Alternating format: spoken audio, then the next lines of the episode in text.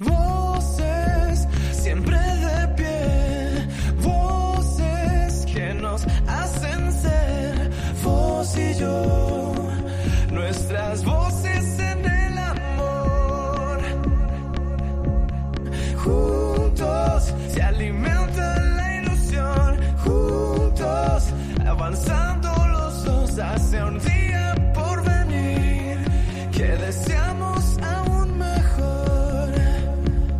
Comienza el valor de otras voces. Un programa que presenta Carmen Massanet.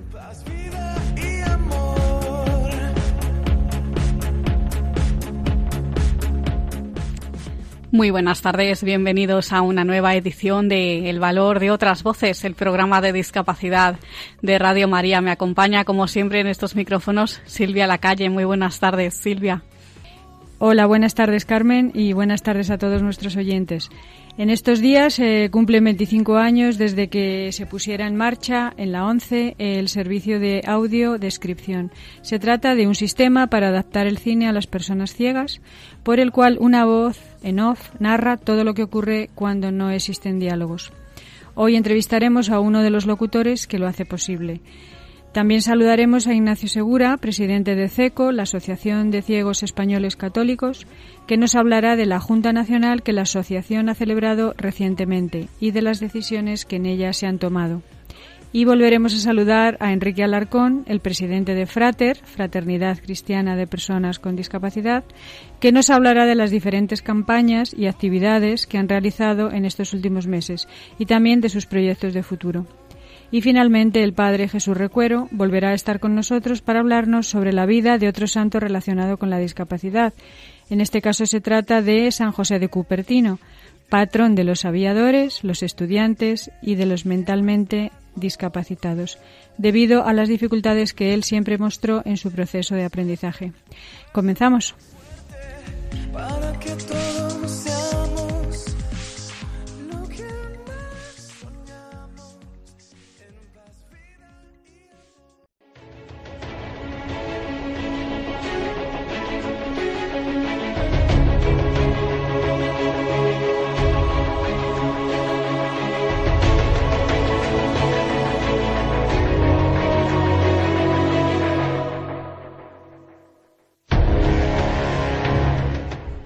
Pues en muchas ocasiones hemos hecho mención en este programa al sistema de audiodescripción. Se trata de un sistema de adaptación del cine para las personas ciegas, por el cual una voz en off va narrando lo que ocurre cuando no existen diálogos en las películas. Hoy está con nosotros uno de esos locutores que con su voz hace posible que las personas ciegas puedan disfrutar del cine de una forma plena y autónoma y experimentar así todo tipo de emociones o todas las emociones. Él es Antonio Vázquez eh, de Aristia Producciones, empresa encargada de ofrecer el servicio de audiodescripción. Muy buenas tardes, Antonio. Muy buenas tardes. Hola Antonio, muy buenas tardes. En primer lugar, cuéntanos cómo surge la idea de crear un servicio como este y cómo te ofrecen a ti el proyecto. Esto surge en 1993, ha llovido ya un poquito. Eh, surge como consecuencia de una necesidad, de una eh, lo ponen en marcha en Estados Unidos y bueno, pues de Estados Unidos llega aquí a España la noticia de que se está haciendo allí y bueno, pues eh, la ONCE empieza a enterarse de cómo funciona, de cómo lo hacen, eh, le gusta el sistema, eh, le gusta cómo cómo se implementa y, y, bueno, pues después de recabar toda la información deciden crear un equipo. En ese equipo inicial son tres personas, mm, las que la ONCE por diferentes motivos y diferentes medios contacta con ellos y somos tres los que los que arrancamos en aquel primer equipo. Javier Navarrete es el responsable de toda la de toda la infraestructura, de todo lo es el, el organizador y, y, él es el que se pone en contacto con, con Carmen Consentino y conmigo para poder arrancar el, el sistema UDES y empezar a funcionar en audiodescripción, allí dentro de la ONCE, que es donde primero se hizo. Sobre todo de cine, porque empezamos, en el 93 empezamos con cine, con cuatro películas. Uh -huh. Luego ya continuamos al año siguiente, empezamos ya con el teatro y todo esto, pero en principio fue, fue solamente cine, cuatro, cuatro primeras películas como prueba para ver si esto funcionaba, si no funcionaba, si gustaba a los afiliados o no, ya, una especie de prueba, vamos. Y gustó, ya, ya veo que gustó, sí. Gustó, sí, sí, sí, gustó, gustó un poquito. Un poquito bastante. ¿Cuántas películas puede haber ya audio descritas aproximadamente? En el sistema UDES, Sí. eh, solo películas 610 aproximadamente. Ujú. y, y no solamente está el sistema UDES, hemos hecho también para estrenos de cine que también van a UDES Mobile. Sí. Eh, en total tenemos aproximadamente unas mil producciones. Hay series, eh, bueno, la última, la de eh, Juego de Tronos, ha sido un impacto tremendo, ha sido, vamos, una auténtica maravilla. En cuanto a descargas, en cuanto a, a seguimiento por parte de los afiliados, ha sido sensacional. Eh, ¿Seguís algún parámetro específico para escribir los guiones de las descripciones? ¿Cómo es el proceso? Es bastante complejo porque depende de cada película. Hay una norma que en el año 2004 nos reunimos en el Ministerio de Asuntos Sociales en aquella época y, y bueno, pues se gestó la norma de audiodescripción, se gestó la de subtitulado y con- gracias a esas dos normas pues eh, podemos tener un baremo de, de, por dónde, de, de cómo se hace la audiodescripción, más o menos, más o menos. Pues son normas muy sencillas, sobre todo la de audiodescripción es una norma muy sencilla, con 13 reglas nada más, que te indican cómo hacer eh, los guiones o, o cómo no hacer que ciertas cosas. Entonces, bueno, pues siguiendo la norma es eh, relativamente fácil el, el hacer el, el guion de audiodescripción. Lo que depende ya es de cada película, para aplicar la norma de una manera o aplicarla de otra, que eso es lo que puede crear un poquito de dificultad, pero nada más. Claro, requiere que hayáis visto antes la película, ¿no? Sí, tenemos que ver la película, tenemos que trocearla, tenemos que, que ver qué huecos hay, tenemos, bueno, eso es un poquito laborioso. Pues Antonio, ¿y qué criterios se siguen para decidir qué películas se audio describen y cuáles no? Bueno, cuando las manda la distribuidora son las que se estrenan. Entonces no hay no hay criterio posible, es simplemente la que la distribuidora manda. Mm, Cuando son los afiliados los que piden la película, pues el número de peticiones sobre sobre un determinado cine o sobre una determinada película. Ahí tampoco tenemos nosotros mucho que decir. Eh, nos limitamos a cumplir el trabajo que el cliente en cada caso nos nos encarga. Hay veces que tenemos la grandísima suerte de hacer películas maravillosas y hay otras que, bueno, pues es lo que toca. Ya. Y la audiodescripción, eh, como has dicho antes, no la podemos encontrar solo en el cine, ¿no? Sino también en ópera, eh, mediante una aplicación que permite seguir con este sistema las, las óperas del Teatro Real, ¿no? Cuéntanos Sí. cómo cuéntanos cómo funciona. Eso empezamos en el año 2014, empezamos a hacer pruebas con, con todo esto y en el 2015 eh, se puso en marcha la audiodescripción de la Traviata como una prueba ya definitiva de cómo podría quedar.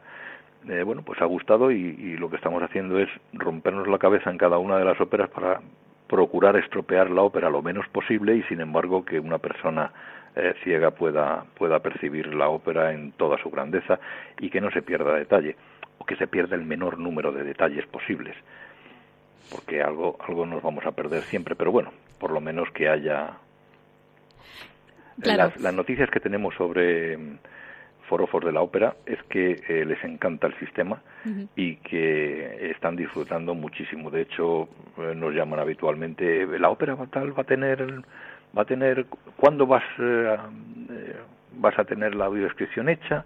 El día tal tengo la entrada, te dará tiempo a tenerla. Vamos Claro, a poder claro. O sea que Cuando dices estropear la ópera lo menos posible, eh, te refieres a encontrar los huecos exactos, ¿no? Donde Claro, hablar. porque ¿no? la ópera es continua, la ópera es música, la ópera no, no para, no tiene, no tiene silencios como en el cine, eh, es, es un conjunto. Entonces, tampoco se puede, se puede machacar todo alegremente. Ujú. En la ópera hay que tener muchísimo cuidado. Además, a, a mí personalmente me encanta la ópera Sí. y me duele muchísimo pisar en ciertos momentos, o sea que no, Claro, no, no- claro. no se hace, no se hace. Eso no, no te puedes cargar, por ejemplo, el, el aria de La Reina de la Noche. O sea, es, que no, No. puedes, ahí no te lo puedes cargar. Y sin embargo, el ciego tiene que tener la información de lo que está ocurriendo y tiene que tener la información de todos los subtítulos que nosotros estamos viendo en el teatro y que sin embargo ellos no pueden leer, Claro, que entonces además algo son las acaba- traducciones de la obra. Las traducciones, sí, y además algo se acaban, se acaban perdiendo, por supuesto, ¿no? No, no, es no, inevitable. En absoluto, en absoluto. No, no, no, no se pierden, al contrario. Al contrario, hay ¿Mm? espectadores que, que llevan años yendo al teatro y que están utilizando la aplicación para no tener que estar leyendo los subtítulos. Ah, Dicen que mm. les molesta un poquito que les digan lo que ya están viendo, pero que les viene de maravilla el que les estén dando los resúmenes de, de los de los sobretítulos, porque así, conociendo la ópera como la conocen, pues ya saben perfectamente dónde van y lo que están diciendo y todo. O sea que eh, viene bastante bien y no solamente, ya digo, no solamente a personas ciegas, sino a, a seguidores habituales de la ópera. Muy bien. ¿Cómo ves el futuro de la audiodescripción? Hay, hay trabajo por delante, ¿no? Todavía, supongo. Sí, hay muchísimo trabajo por delante y eh, en discapacidad, en todos los temas que tratan la discapacidad, eh, nunca es eh, suficiente.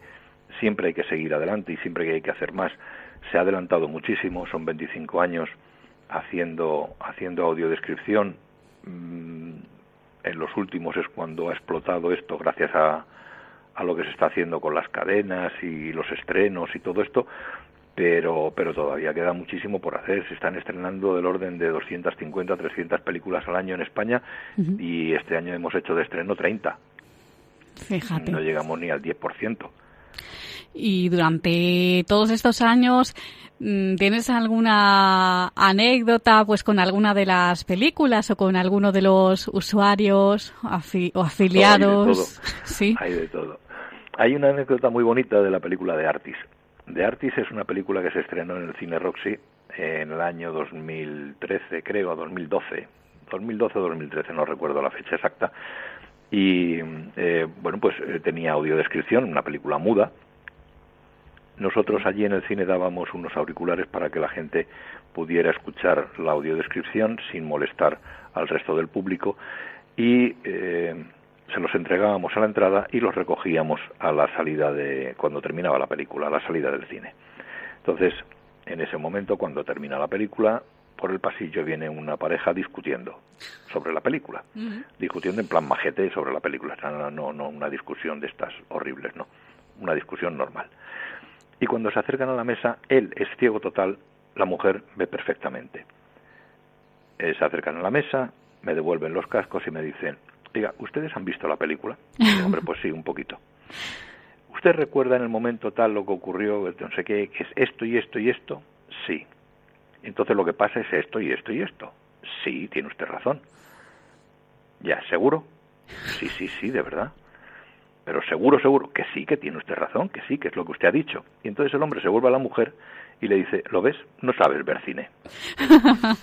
Qué Él se había bueno. enterado mejor con la audiodescripción que la mujer viéndolo. Claro, claro, suele pasar, ¿verdad?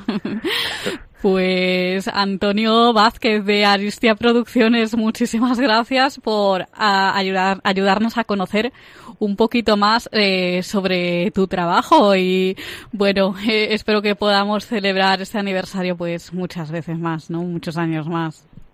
Ojalá. un abrazo. Muchas gracias.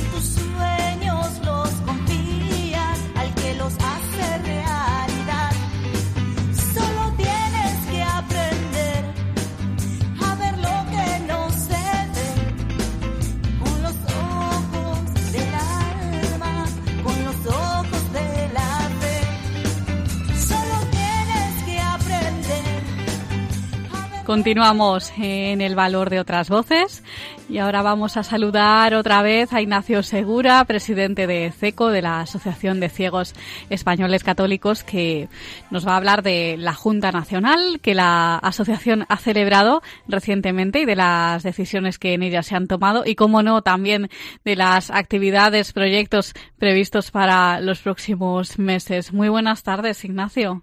Hola, muy buenas tardes. ¿Qué bueno, ¿y tal? tan reciente? Pues bueno, recién llegado de Madrid y a punto de irme otra vez. Uf, no paras, no paras. En Ahora prim- empieza el no parar.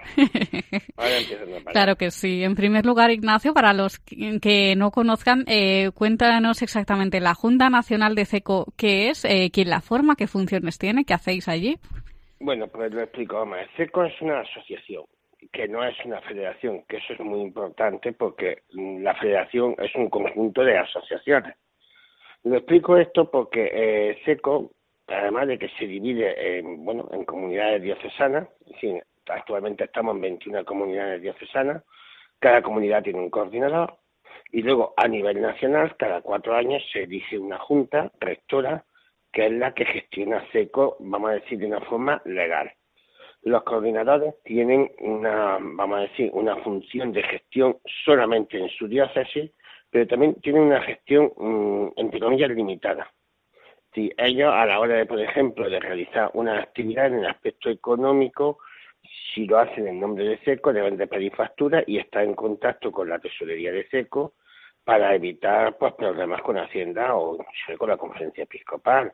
Eh, también tienen que intentar estar en contacto con la secretaría para también evitar otros problemas que sean de índole burocrático, porque bueno, al ser una asociación, aunque sea una asociación religiosa, pues no vivimos del aire, es decir, tenemos que cumplir las normas canónicas, ya que estamos reconocidos por la conferencia episcopal, pero también tenemos que cumplir las normas civiles, que posiblemente es lo más engorroso. Claro. Por no decir que más que posiblemente seguro que es lo más engorroso. ¿Y qué, qué decisiones ah, se han tomado en esta junta que se ha celebrado estos días? Bueno, pues normalmente desde hace ya cuatro años tenemos una junta, vamos a decir, de principio de curso. Mm, Que no quiere decir con eso que nosotros controlemos el curso al resto de las comunidades. Cada comunidad va funcionando como bien puede dentro de unos recursos. Por ejemplo, en esta, en esta junta, una de las cosas que hemos acordado y que se ha aprobado es una guía de recursos y diferentes proyectos. Que no quiere decir que lo hayamos descubierto nosotros, para que nos entendamos. Estos proyectos ya se están realizando y estos recursos ya se están realizando en las comunidades de SECO. No en todas, no todos en la misma, porque eso sería imposible. Por eso habría que ser Superman y disponer de 45 horas al día.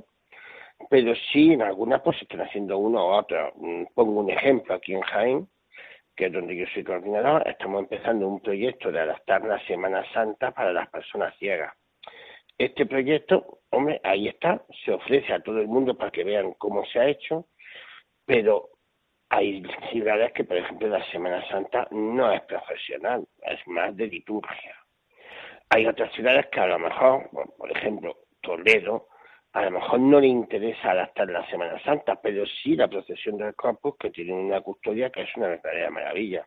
Entonces, pues, cada cual va adaptándose a sus propias necesidades. No es por imposición. Estamos trabajando también a ver si podemos conseguir, pues, por lo menos uno o dos temas al año, tenerlos todos en conjunto. Eh, trabajamos con el itinerario de formación de adultos, pero está siendo pues, un pequeño fracaso y no se tiene por qué nadie avergonzar de esto. Y claro, porque es que tiene un nivel que, madre mía, cuando, terminamos, cuando terminemos esto nos darán un máster y seguro que habremos asistido y habremos firmado todo. ¿eh? Os habréis presentado. que no- sí, sí, sí, no hay ningún problema. ¿eh? To- Totalmente legal. Totalmente Eh, bueno, gracias, gracias a Dios, pues la conferencia episcopal, mm, el problema no solo era de seco, y entonces están adaptando los materiales mm, y parece ser que vamos a tener, vamos, ya tenemos unos materiales que para este curso ya no, porque han llegado, bueno, tarde, fuera de, de juego, pero para próximos cursos pueden ser muy interesantes. Vale. Luego, pues también hemos preparado, mm, va a haber pronto una, un congreso, vamos a decirlo, de asociaciones católicas. Aún desconocemos cuándo será, aunque sabemos que es el próximo año. Y entonces pues nosotros mm, vamos a intentar, porque aquí los recursos, sobre todo económicos, materiales y humanos, son complejos, pero vamos a intentar tener una reunión con todos los coordinadores, no de una reunión de estas que tenemos actualmente, que es media horita, una horita, nos quedamos mucho y salimos, no, es una reunión muy, muy seria, donde vamos a tratar temas mm, tanto legislativos, tanto lo que se haya visto en el Congreso y tanto de nosotros mismos. Una reunión te refieres con los coordinadores de las diócesis, de todas las, ¿no? de De todas las sí, de todas las diócesis. Sí, para que por lo menos, hombre, mm, después de este congreso va a haber variaciones en la forma de ver la pastoral de los edades y nosotros pues tenemos que estar montados en ese tren. No nos podemos descarrilar porque si no vamos a tomar viento fresco, así de claro. Eh, luego, pues también hemos estado viendo por diferentes proyectos. Bueno, este año ya sabéis que vamos a Lourdes y a Zaragoza, pero el próximo año, pues si Dios quiere, queremos ir a Tierra Santa. Bueno, bueno, en esa me apunto yo, ya lo digo desde ahora. Entonces, eh, bueno, tenemos esta de Tierra Santa y para el año siguiente el Camino de Santiago, que estamos trabajando. Muchas veces la gente dice, jolín, con tanto tiempo. mm, hombre, si esto fuera decir, yo te llamo a ti por teléfono, Carmen, adáptame el programa de radio y tú me lo haces en un minuto, pues lo podríamos hacer con menos tiempo, pero el problema es que hay que mm, tener una logística que, hombre, mm, perdona que lo diga así de claro, mm, cuesta mucho, mucho, mucho trabajo. Ya, Porque, claro, mm, esto es como, yo digo, esto es como las escaleras. Hasta que llegamos arriba, sabemos que hemos empezado con un escalón, pero no sabemos si tenemos 50 o 300. Porque vaya usted a este departamento, vaya usted a este otro departamento. Eh, ahora tú quieres adaptar, por poner un ejemplo, queremos adaptar la compostelana para personas ciegas en sistema relieve y braille. Claro, para esto no es solamente decir al arzobispo de, de Santiago de Compostela, queremos adaptarlo. No, hay que coger la compostelana, trabajarlo ya con la 11, ver si la 11 puede adaptarlo, ver cómo se puede personalizar, que esté en braille también el nombre de la persona. Esto no se hace en dos días. Pues, Porque no somos los únicos, claro. es que claro, eh, requiere su tiempo, por supuesto. requiere mucho tiempo. Y luego también hemos aprobado un plan de pastoral. Porque bueno, mm, los últimos cuatro años nos hemos centrado más, y hemos de ser así de claro, aunque se ha atendido muchas cosas, porque hemos creado diferentes servicios que están dando sus frutos, pero bueno, a pesar de eso, nos hemos centrado mucho más en la parte técnica, lo que es la reforma de estatutos, lo que ha sido, bueno, pues poner todo al día en segunda legislación. Eh, hemos creado un plan de pastoral a desarrollar sin fechas, porque claro, mm, si ya nos pe- empezamos a encorsetar plan de pastoral 2019-2020, mm, eso crea un problema de agobio. De Entonces, agobio y de dar la sensación de- de ir corriendo a todos Sí, lados. sí. Entonces, esto es un plan de pastoral a desarrollar eh, poco a poco mm, a nivel nacional y a nivel cada cual en su diócesis. Pero ya digo, sin imposición. Esto es como la guía, estos son recursos que vamos dando porque tenemos la Junta no es solamente dirigirse en un aspecto legal o burocrático, es que nosotros tenemos también que, bueno, dirigirse en un aspecto pastoral, que por eso somos una asociación católica, Claro.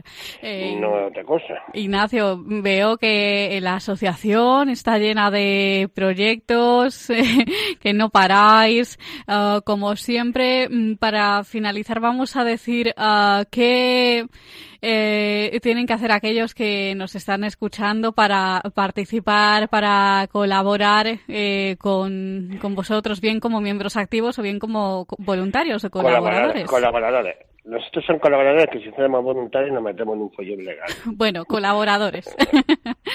Pues mira, es muy sencillo. Pueden llamar a mi móvil 627 38 13 96 o pueden contactar en el correo electrónico que ya tenemos un correo de seco que es secretaría arroba seco punto or punto es Ujú, Repítalo, bien- repítelo para sí. que lo tomen bien. secretaría arroba seco o bien nos llaman ahí a Radio María y ya os- nos ponemos todo el mundo en contacto. Por supuesto, nosotros claro que sí les pondremos en contacto a los que lo deseen. Pues Ignacio Segura, presidente de CECO de la Asociación de Ciegos Españoles Católicos, muchísimas gracias de nuevo por estar aquí con nosotros. Un placer. Ay, pues muchísimas gracias a vosotros. Un y bueno, buen curso para todos. sí, gracias. Hasta luego. Hasta luego.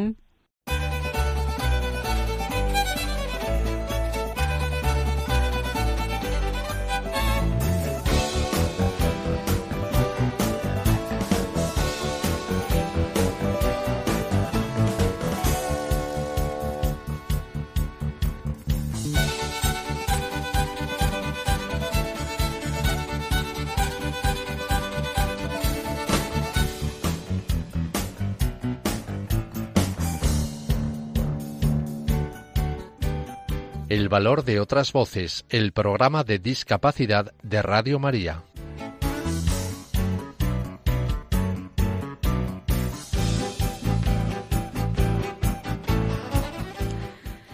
Pues vamos a saludar ahora a Enrique Alarcón, el presidente de Frater, de la Fraternidad Cristiana de Personas con Discapacidad, que nos hablará ahora de las diferentes campañas y activi- actividades que han llevado a cabo durante estos meses y también, como uno de sus proyectos eh, de futuro. Enrique, muy buenas tardes.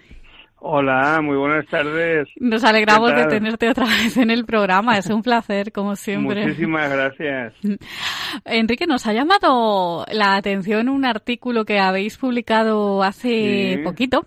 Dice eh, que Frater critica la falta de compromiso con la accesibilidad de los servicios públicos. Cuéntanos, ¿qué queréis reivindicar exactamente aquí? Mm, Queremos reivindicar fundamentalmente la igualdad de oportunidades. Mirar, eh, ya el 4 de diciembre del 2017, ya hace casi un año, expiraba el plazo del Real Decreto Legislativo de 1-2013 para que todos los entornos, productos y servicios fueran accesibles. Entonces, ya después de un año, mm, vemos que no solamente han sido vulnerados permanentemente los derechos de las personas con discapacidad para la igualdad de oportunidades, sino que incluso desde esa fecha, pues como si no pasara nada. O sea que seguimos igual. Entonces, ahora mismo, nosotros seguimos observando multitud de, situaciones en las cuales las personas eh, siguen teniendo pues realmente situaciones de exclusión social. Mira, podemos hablar de miles y miles de personas que viven encerradas en sus casas, a no tener un ascensor ante la incomprensión injustificada y egoísta de los de los vecinos que se niegan a que se haga una adaptación en el, en el edificio, de una legislación que realmente haga que se cumpla este derecho. Vemos como personas que van por la calle y que no pueden utilizar un cajero automático, ni entrar en multitud de establecimientos, porque no solamente que permanecen muchísimos con escalones, sino que hay incluso otros muchos, sobre todo en el mundo rural, donde la insensibilidad de muchos ayuntamientos siguen concediendo licencias de apertura en, en- en centros de públicos donde donde hay donde hay falta de accesibilidad. Y luego por ejemplo estamos también teniendo muchísimas denuncias de personas con discapacidad sobre todo con movilidad reducida cuando asisten a consultas eh, hospitalarias sobre todo cuando nos derivan a clínicas privadas para pruebas diagnósticas y donde bajo una silla de ruedas no queda espacio para que te hagan una ecografía, eh, no hay personal sanitario de apoyo, te dicen que te lleves a un familiar si tienen que tumbarte en la camilla, si no, no te pueden hacer la prueba. Y luego, por ejemplo, pensemos en las personas con discapacidad sensorial o cognitiva, donde se ven envueltas en un entorno incomprensible por falta de una señalética mínimamente adecuada. Quiero decir que entonces vemos que hoy día que hay elementos económicos, que hay elementos técnicos suficientes y que podríamos tener ya una sociedad donde la normalización de cualquier persona con o sin discapacidad no hubiera ninguna diferenciación y todavía mm, vemos como la marginación y la exclusión social hacia las personas con discapacidad se, va, se sigue manifestando. Creemos que hoy día no tiene sentido. Hay todavía algunas personas o algunas actitudes políticas que se quieren seguir amparando y que claro que con la crisis, con la crisis, pero ya no estamos en la crisis. No podemos justificar eso. Es como luego, excusa, pues, también, como siempre la crisis, ¿verdad? Claro, con la, y luego y luego también hay actitudes políticas que nos molestan mucho, sobre todo en el mundo rural. Porque, por ejemplo, lo podéis observar en cualquier sitio. Tú caes en un pueblo, eh, tenga mayor o menor población, y te puedes encontrar hoy día una plaza pública preciosa, donde todo está a ras del suelo, un nivel maravilloso para la, para la accesibilidad. Pero una calle más abajo, si te quieres mover, tienes que ir por el medio de la calle con un gran riesgo. Pero no solamente para una persona con discapacidad y movilidad reducida, para una persona mayor que tiene dificultad de movilidad, para una madre que va con su niño en el carrito. O sea que nosotros, nosotros cuando reivindicamos alguien todavía puede pensar que es que queremos cosas para nosotros, para las personas con discapacidad. Y no, no, de eso nada. Lo que queremos son entornos amables, ciudades y pueblos acogedores, donde nadie se distinga por o sin discapacidad, sino donde todos seamos ciudadanos con una vida normalizada, sin ningún tipo de problemas. ¿Tenéis prevista alguna reunión con algún organismo público para mm, poder tratar este tema?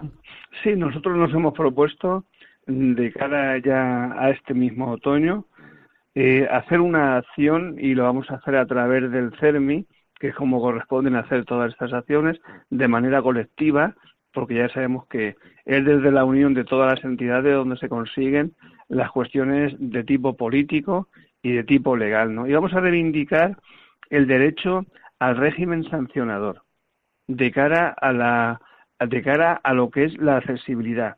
Si estamos ya en una situación casi un año de incumplimiento, queremos que se, que se realice, que se desarrolle y que se haga la normativa de un régimen sancionador. Y es una cosa muy sencilla de entender. Mira, acordaros cómo hasta hace muy poco tiempo en las, la reserva que hay de aparcamientos públicos en las calles para vehículos de personas con movilidad reducida, había gente que todavía se atrevía a aparcar y no pasaba nada. Hasta que ya casi en todos los lugares de España, tú vas a, y no digamos fuera de España, tú aparcas ahí y primero sanciona automáticamente y además la grúa. O sea que económicamente es una, una, una sanción bastante significativa. Pues lo que queremos es lo mismo. Si la Administración incumple que el acceso a un edificio público uno tenga que hacer gestiones en la calle porque no puede entrar o que tiene muchísimas dificultades para entrar, que sea sancionado. Si es en, en un lugar público que no es del Estado, pero que sí es de acceso público, lo mismo. Y queremos que el régimen sancionador se vaya a imponer. Y por supuesto, lo que no queremos, que aquí sí que vamos a, dar batalla, es que pase como cuando se hizo la ley de igualdad de oportunidades, que allí también se recogían las sanciones, pero lo que se llegó es a elaborar lo que se llamó una ley de arbitraje. Una, y claro, con el arbitraje, pues en el arbitraje todos somos buenos, porque se empieza a rebajar, se empieza a rebajar, se empieza a rebajar y al final no hay sanción. Claro.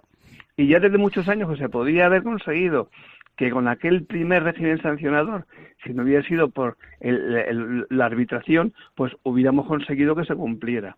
Pero en fin, estamos en buen momento, creemos que es posible y desde el colectivo todos juntos vamos a intentar que se cumpla. Eh, hola, hola Enrique. Sí, aquí estoy. Aquí estás. pues no, muy importante, súper importante todo lo que has contado. La verdad es que es verdad, es así. Es así el atraso que hay todavía. Parece mentira. Pues también te, queríamos preguntar eh, que habéis participado en la Feria Regional de Albacete, ¿no? En la que sí. en la que diferentes asociaciones habéis habéis participado y se organizaron diferentes actividades. ¿Cuál fue la, participación de Frater? Bueno, en la nosotros como el equipo general hmm. de Frater tenemos aquí la sede en Albacete entonces ha coincidido pues también que es la feria, que es una feria de carácter internacional. Y lo que queríamos destacar nosotros de la feria de Albacete es que se han realizado eh, distintas intervenciones de tipo urbanístico y arquitectónico en todo lo que es el entorno ferial, que es una, una construcción que data de hace 300 años y que se ha contemplado de manera radical la accesibilidad. Todo se ha dejado a gota cero, hay baños accesibles, quiero decir que entonces el entorno se ha hecho totalmente normalizado y es una maravilla. Y como decíamos antes, una persona que tiene dificultades de cualquier tipo, de discapacidad del tipo que sea, se encuentra plenamente integrada dentro de todo este entorno ferial.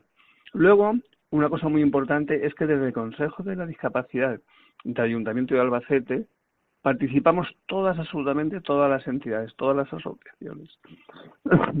Incluso cada día de, la, de los 10 días que dura la feria, una o dos asociaciones tienen su propio día, donde expresan ante autoridades, ante la sociedad, cuáles son sus reivindicaciones, sus necesidades.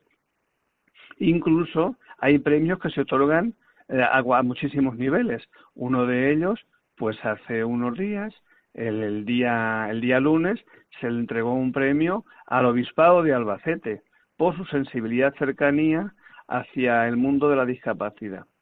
¿Mm? Y Frater participa pues como una más. Tendrá un, uh, un día más especial, eh, justamente el día jueves, donde tendremos un encuentro de todos los miembros de Frater y invitados también, invitando también al resto de asociaciones. Sí, y ya eh, tenéis preparado, supongo, las, las líneas de acción distintas para, para este nuevo curso, los proyectos que, que vais a hacer este curso que viene, en los próximos sí, meses.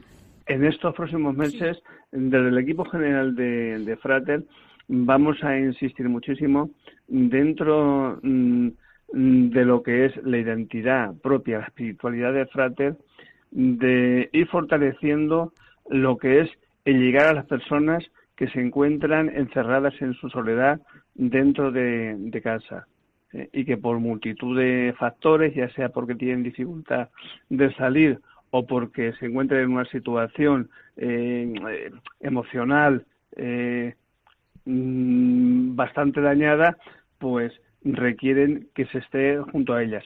Un acompañamiento para llevar la alegría de vivir, para estimular a la importancia de, de, que no podemos consentir que una persona sufra soledad, entonces vamos a intentar que lo que nosotros llamamos los contactos personales se motiven de una manera bastante importante.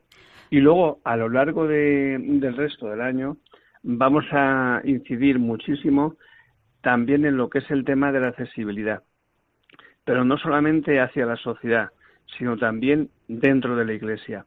Dentro de la Iglesia a veces nos sentimos muy incómodos, las personas cuando van en silla de ruedas, porque como no hay espacios ni siquiera adecuados para que uno vaya con la silla de ruedas y se pueda sentir integrado dentro del resto de la comunidad. Como que siempre está como un poco, alguna vez la, la sensación es que parece como que estoy estorbando, sí. que estoy en medio, Así porque es. no, no se tiene en cuenta el de tú llegas allí y te encuentras con toda normalidad.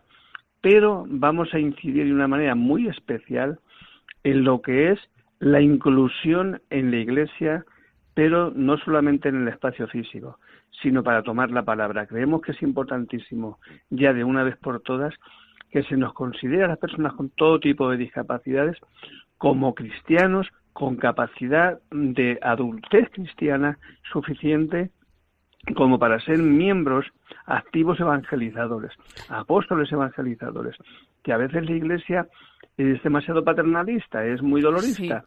No se da cuenta de que nosotros somos apóstoles maduros, que tenemos una gran experiencia interior de vida de fe y que la Iglesia nos necesita para hacer llegar a, a las personas la esperanza. Exacto. Y tenemos, claro, es que tenemos una gran vida interior. Claro. Pues... Y es una pena que la Iglesia se prive de ello, las... que se lo pierda. Y la experiencia. Pues Enrique, ahí dejamos ese mensaje. Enrique Alarcón, presidente de Frater, de la Fraternidad Cristiana de Personas con Discapacidad. Muchísimas gracias por estar con Muchísimas nosotros. Muchísimas gracias por vosotros.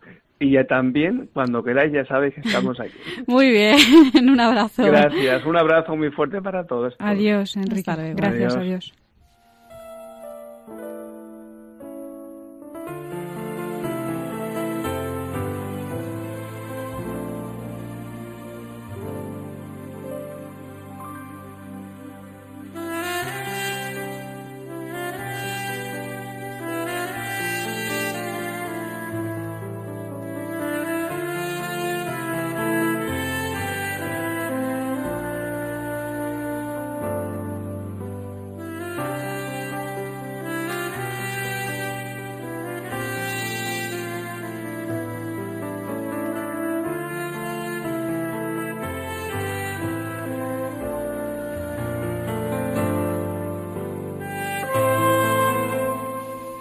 Pues continuamos en el valor de otras voces y el Padre Jesús Recuero vuelve a estar hoy con nosotros para hablarnos de la vida de otro santo relacionado con la discapacidad. Se trata en este caso de San José de Cupertino, patrón de los aviadores, estudiantes y mentalmente discapacitados debido al, a, a las dificultades que este santo mostraba siempre en su aprendizaje y su festividad se celebra el 18 de septiembre. Muy buenas tardes, Jesús. Hola, buenas tardes, Carmen. Gracias. Mm, Bien, es un placer volver de nuevo por aquí después de este verano, que supongo que más o menos todos hemos estado por distintos lugares y en otros ambientes y conociendo pues otras realidades también eclesiales. Supongo que lo mismo habrá sucedido con nuestros oyentes. Eso es. Pues muy bien. Pues vamos al personaje que nos ocupa, que tenemos el tiempo justito. Justito, justito. Bueno, pues el personaje en un primer momento, digo sinceramente las cosas como son.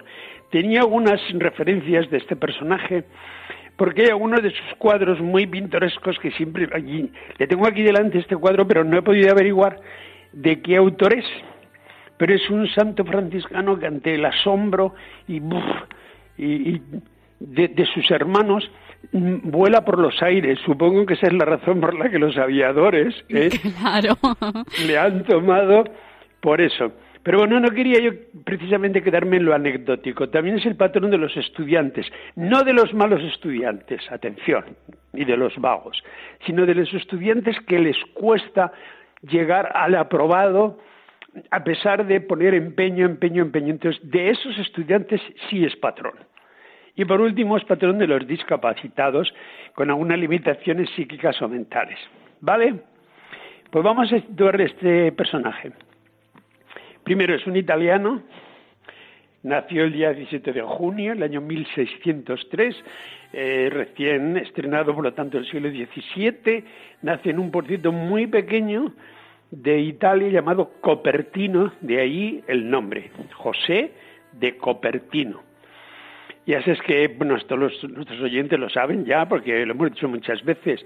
En el mundo eh, monástico y religioso, cuando uno entra ahí, pierde su apellido, ¿eh? conserva su nombre y la referencia es el pueblo. ¿eh? San Domingo de Silos, eh, etcétera, ¿vale? Bien, pues Copertino es el pueblo de referencia. Ya su nacimiento fue muy sorprendente, no porque hubiera nada de milagroso, sino justamente por todo lo contrario. Pero hay una, luego, leído su nacimiento a posteriori y viendo mm, el itinerario por donde Dios llevó a este personaje, a este hombre, uno descubre que en su nacimiento hubo mm, muchas similitudes con el nacimiento del Señor. Su padre era carpintero, humilde, humildísimo de los haya, vivían de prestado, estuvo desahuciado, mm, se le embargaron todos los bienes y la pobre casa porque no tenía dinero para pagar y al final tuvieron que vi- vivir en el corral, en un cobertizo. Y allí nació, en un cobertizo. Es decir, que más, más semejanzas con el nacimiento de Jesús en el portal de Belén, en un refugio de animales, este tiene lugar el nacimiento de, de este, de José de Copertino. Cuando tiene 17 años pide ser admitido en la orden franciscana pero no, no fue aceptado. Una vez más volvemos a decir que, que vamos a ver si es que lo- es que a mí me, me, me harta un poquito ¿eh? que luego después al final, pasados 100 o 200 años, les hacemos santos a quienes durante la vida les hemos hecho la puñeta, con perdón por la expresión, pero pero es que ya vale, ¿eh? es que aquí hemos analizado casos de monjas, de monjes que han ido a la puerta y les han dado con la puerta en las narices. ¿eh? Y entonces hoy yo pediría a la Iglesia que, que analice eh, sus... Evidentemente no todo el mundo vale para todo, eso está claro, ¿no? Y que tiene que haber unos mínimos. Pero ¿cuáles son esos mínimos? ¿Y quién es el que lo decide? Porque a este pobre hombre lo mandan a la calle. Luego llama a la puerta de los capuchinos y allí es admitido como lego, que también es otra. ¿eh?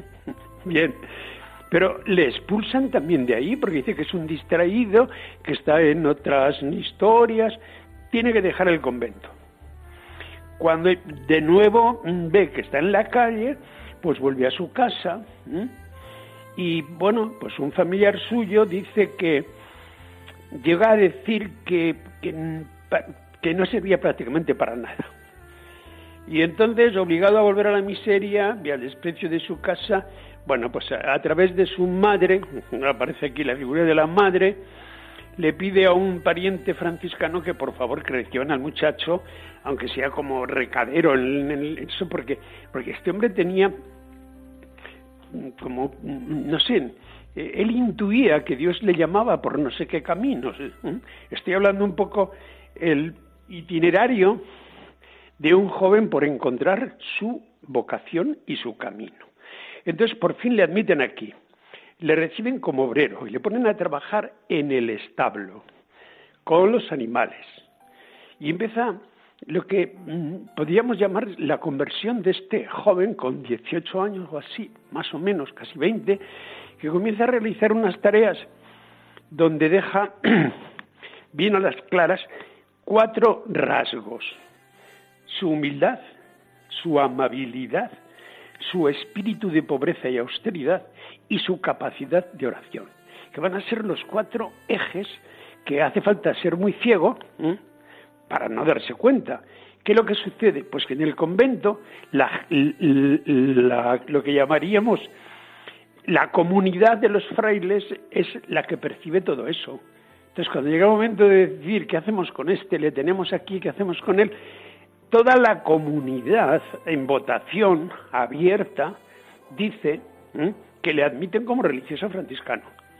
Y, bueno, pues entra a ser religioso franciscano, convencidos de que probablemente después de este largo calvario, pues es un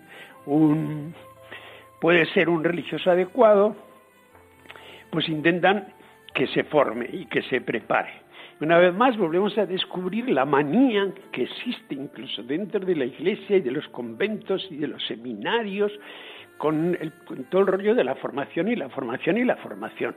Yo no tengo nada en contra de la formación, lo digo sinceramente, porque yo también he estado, he estado por estar en tres universidades y tengo mis respectivos títulos. Pero, ¿qué quieres que te diga? O sea, al hilo de José de Copertino y de otros santos y de yo mismo, pues descubro que, que bueno, que realmente hace falta formación, de acuerdo. Pero que es más importante una vivencia de la vida, que es más importante estar donde hay que estar, y estar con los pobres, estar con los humildes, y que ahí es donde realmente tú aprendes. Y es lo que va a hacer este hombre. ¿Le ponen a estudiar? Pues no hay manera de estudiar. Está a punto de que ni siquiera le ordenen por una carambola, vamos a llamar así carambola, ¿no? Pero bueno, yo le llamaría providencia. Es decir, es Dios que está ahí y que en esa constante que en la Biblia y en la historia aparece, ¿no? que la Virgen luego recogerá el famoso salmo, levanta del polvo al desvalido, alza de la basura al pobre. Entonces este hombre, que está a punto de que otra vez lo echen fuera, pues le digo una carambola, el examinador, es una anécdota, ¿no? El examinador dice, abriré la Biblia y el, el, pondré el dedo y el versículo que les corresponda es sobre el que ustedes tienen que hablar durante no sé cuánto tiempo. Tú imagínate un hombre que, que, que le cuesta tantísimo estudiar, aterrorizado, porque solamente se sabe dos cosas. Un versículo bonito sobre la Virgen y otro sobre no sé quién. Tú imagínate, para presentarse ese examen previo a ser ordenado, pues claro, se necesita dominar un poquito toda la Biblia, ¿no? ¿Qué va a suceder? Pues que mira por dónde el dedo de Dios, a través del dedo del examinador, abre la Biblia, capítulo primero de San Lucas, y la frase, bendito sea el fruto de tu vientre. Justamente, era el único versículo que Fray José de Copertino se sabía el dedillo. Quedó maravillosamente bien y al final accedió a ser ordenado sacerdote. Pero siempre va a quedar grabando sobre su no sé qué, su incapacidad intelectual, no en el sentido de que, a ver si me explico, incapacidad intelectual es decir, dificultad para el, el aprendizaje de lo que llamaríamos eh, inteligencia intelectual, valga la redundancia que hoy ciertamente estamos to- todos convencidos de que ese tipo de inteligencia no es la única y no es precisamente la mejor, porque hay otras, la inteligencia emocional, etcétera, etcétera, que habría que cultivar. Por eso es el patrón de los estudiantes, no de los malos estudiantes. En Italia, el- donde se encuentran sus restos, en la iglesia de, de- de- A ver, espera, a ver. En Copertino no, a ver por dónde yo tenía por aquí apuntado, pues alguno va, por si alguno va. Claro. En el santuario de Osimo, ¿eh? Ujú, como suena. Pues está siempre plagado de estudiantes y de, De letras y de cartas y de... que van a pedirle que les eche un cable, ¿no? Por decirlo de Exacto, alguna forma. ciertamente, ciertamente. Pero vuelvo a insistir, ¿no? O sea, es patrón no de los malos estudiantes De- y de no, los no, vagos claro. estudiantes, sino de aquellas personas que ponen todo su empeño pero no tienen las suficientes capacidades. Entonces, este hombre viene en su ayuda. Bien, digamos, San José de Copertino en España no es muy popular. ¿eh? En Italia, bueno, y es un personaje donde me gustaría decir, después de hablar un poquito de esto, en un tercer momento, la vida a partir de su ordenación, la vida de Fray José, es una vida escondida y pregonada, es decir, es una tremenda paradoja, porque Sí. es un fraile ignorado, es un fraile que en su propio convento se pasa todo el día allí, pues eso, recogiendo mm, que yo no, mm, ni mucho menos se me ocurre infravalorar ese tipo de trabajo. Es más, creo que hay que revalorizar el trabajo manual, incluso dentro de los conventos. Y a mí me da la impresión de que hoy todavía... todavía Vamos a, eh, Jesús, vamos a ir rapidísimamente a, es- a sus últimos eh, Sí. momentos, a recordar eh, su canonización, su fecha, su festividad, porque ya sabes Exacto. que la radio se nos la va el fecha tiempo. de su festividad, pues el día de 16 de septiembre, dentro de unos cuantos días. Es. Estaba diciendo que una vida escondida y pregonada, escondida porque está escondida en los trabajos humildes que nadie sabe de su existencia. Pregonada a los vientos, porque cada vez que sale fuera, pues sufre, digo entre comillas, sufre uno de sus muchos éxtasis, eh, con eh, bilocaciones, eh, levitaciones. Alguno dirá, bueno, ¿y esto, todo esto qué es? Lo más famoso es lo de las levitaciones, porque de repente daba como una especie de grito y empezaba a subir. Y es que le vio un montón de gente, o sea que hasta un embajador español que fue a verle para consultarle no sé qué, pues cuando llegó a la habitación donde estaba el embajador con su esposa, pues sufrió, como él dice, uno de esos espasmos y empezó a subirse por arriba, desapareció. Bueno, bien. La gente a veces se queda demasiado en estos éxtasis, milagros, levitaciones. Hablan también incluso de bilocación con motivo de la muerte de su madre. Ujú. Cuando estaba muriéndose, él estuvo estuvo allí y fueron testigos los que le vieron que dijo, bueno, ¿cómo ha venido Fray José por aquí a casa del pueblo? Y al, pero a la vez los frailes del convento dijeron, no, no, no es posible que digas eso si estaba aquí rezando no sé dónde. Bien, no me voy a de- dedicar demasiado a eso porque la gente, incluido yo y nuestros lectores, y todos somos muy amigos de los milagros y las no sé qué. Quiero Por terminar Sí. volviendo a decir cuál sería el mensaje para hoy de este santo. No sus levitaciones, ni sus bilocaciones. Que yo no pongo en solfa, ni mucho menos, eh, todo esto. Porque son favores que Dios concede a quien quiere. ¿Para qué? Para que nos fijemos en lo que no nos fijamos. Por eso toda esta, milagrería en torno a José de Copertino el Señor le concedió para que valoráramos en primer lugar la importancia de mirar lo más bajo y lo más pequeño. En segundo lugar, la importancia de la humildad, que viene de humus, que significa tierra. Es decir, de estar pisando tierra, ahí donde pisan los humildes y los pobres, nada de subidos en estrados, ni en terciopelos, ni no sé qué. Humildad. En tercer lugar, abandono pleno en Dios a través de la oración y por último, obediencia. Y de estas dos cosas hay dos frases con las que quiero terminar, porque son rotundas. Dice y escribe San José de Copertino a propósito de la obediencia. Dice, la obediencia es como un cuchillo por el cual se mata la voluntad de uno mismo y se le ofrece a Dios toda la persona. Cuidado con la frase, cuidadito con todo lo que encierra y significa, porque es una de las claves de su espiritualidad. Y la otra, y termino, sobre la oración. Todos cuando iban a consultarle, que fueron muchísimos, siempre terminaba diciéndoles, y como remedio final, si todas las demás cosas no valen o no sirven, sobre todo no se olvide de este, que este consejo sí que le va a servir. Y decía, rezar, no cansarse nunca de rezar, que Dios no es sordo, ni el cielo es de bronce. Todo el que le pide, Písale, písale. recibe.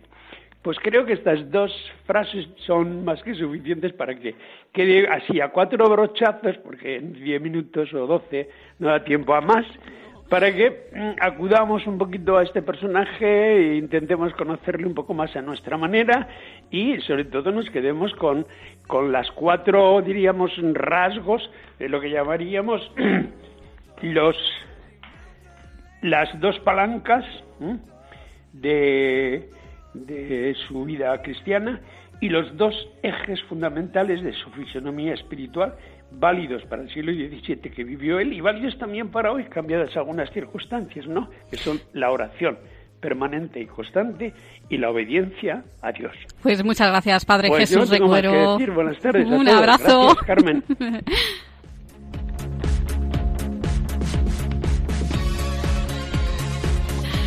Bueno, pues hasta aquí la edición de hoy, súper intensa, como siempre, del valor de otras voces. Vamos a recordar rapidísimamente nuestras formas de contacto. Nuestras vías de contacto son el valor de otras voces arroba radiomaria.es y el teléfono del contestador 91 153 8570. Pues muchas gracias, Silvia, como siempre, por estar ahí con nosotros. Muchas gracias a todos y sí, un programa intenso y bonito. Pues a ustedes, queridos oyentes, nos escuchamos en el próximo programa. Un abrazo y muchas gracias por estar ahí. para que todos seamos lo que más soñamos. Han escuchado El valor de otras voces. Un programa presentado por Carmen Massanet.